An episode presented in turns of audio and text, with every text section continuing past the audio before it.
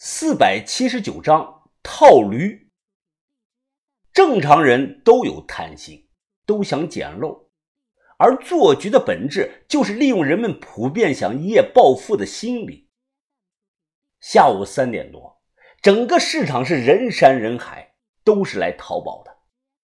我蹲在一家玉器店的门口，抽着闷烟，打量眼前来来往往的路人，选目标。要察言观色，注意看一个人的穿着打扮，判断他是否有钱，观察他对什么样的地摊货感兴趣。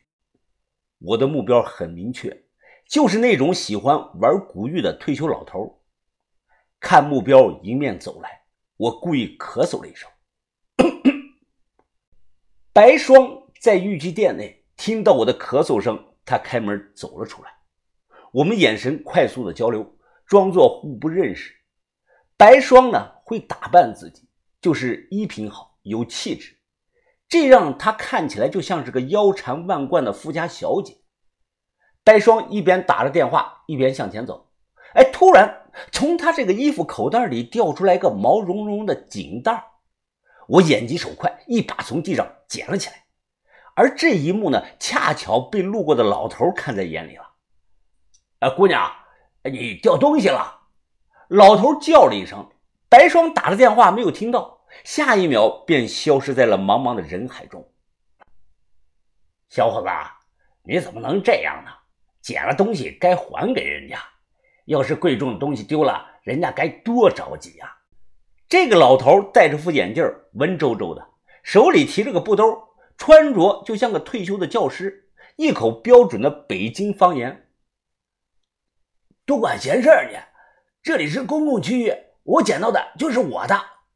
我解开这个毛绒袋子，掏出玉貔貅，开心的把玩。老头看见东西了，他眼神一亮，走了过来。哎，小伙子，我对玉器啊懂一些，这闹不好还是件古玉呢。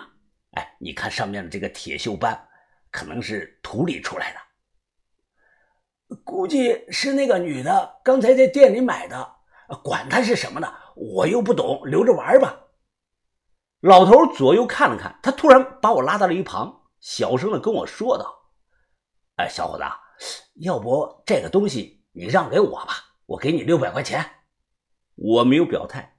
就在这个时候，刚离开的白霜急匆匆的返了回来，他好像在找什么东西，一脸的着急。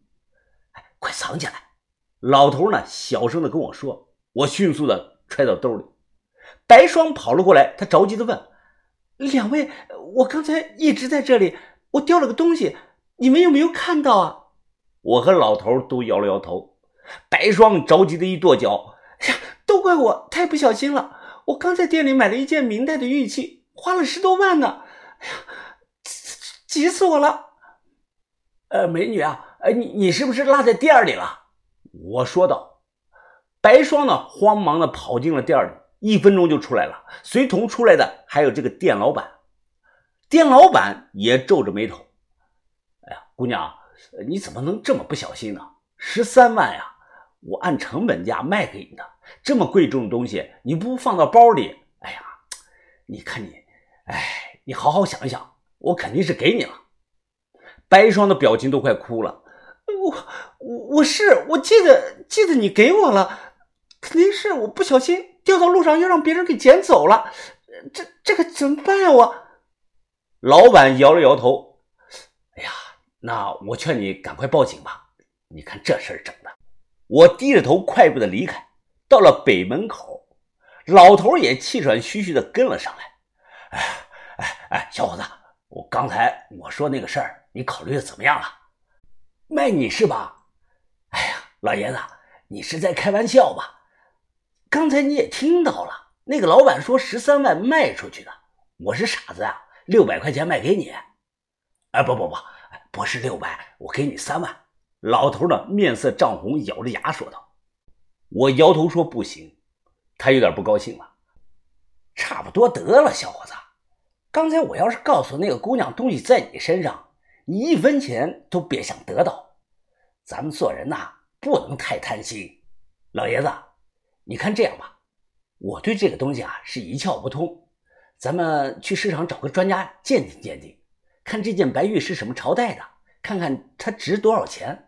你别到时候买到假货，那就不好了。老头着急了，忙说道：“哎，不用不用，我就会鉴定。我玩玉玩了几十年了，根本不信什么专家的话。”我把玉貔貅给他，他托在手心，拿个小的放大镜，低头看得很仔细。几分钟后，他信誓旦旦地说：“错不了，清代的和田玉。”我一愣，差点没绷住笑。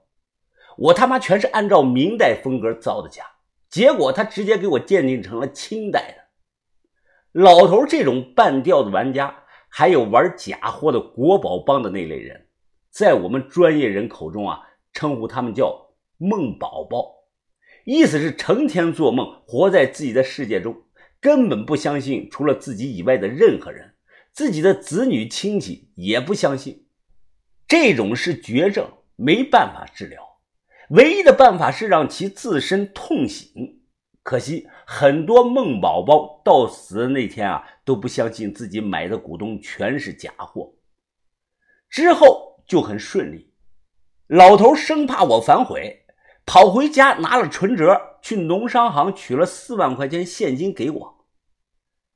貔貅呢，买来的成本价是六十块钱，算算翻了有多少倍？当白霜看到我手中的几捆钱，他一脸的不敢相信。此时应该都看出来了，参与做局的还有一个人，就是玉器店的老板。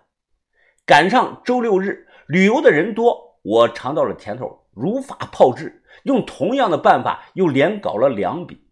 事后店老板直接关门回家，他说自己半个月内啊都不会再开门了。按照四三三的比例分，店老板四，我俩三。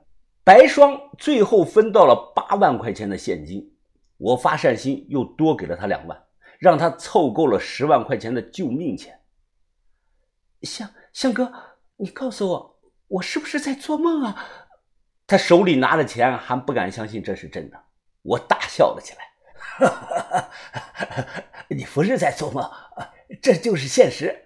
我说一天帮你搞定，那就一天帮你搞定的，向哥。我没工作，我以后想跟着你混。哎，你有女朋友吗？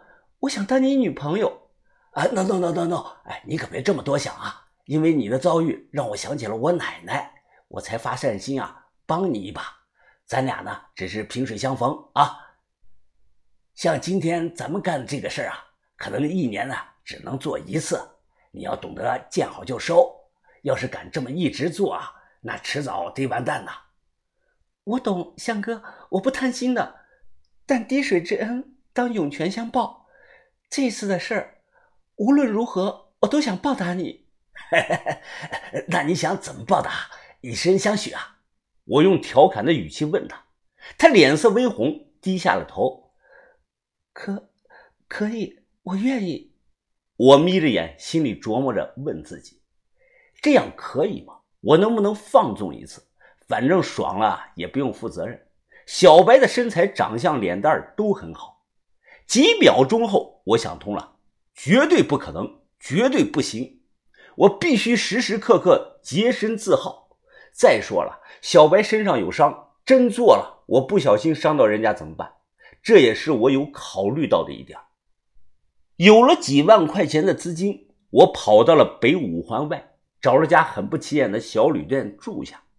过上了深居简出的生活，墙上挂着日历，在九月一号那天，我画了个大大的红圈我每天看电视新闻，尤其是湖北台。此外，我还看每一天的报纸，偶尔也去网吧查查消息。我每天晚上啊都坚持练功。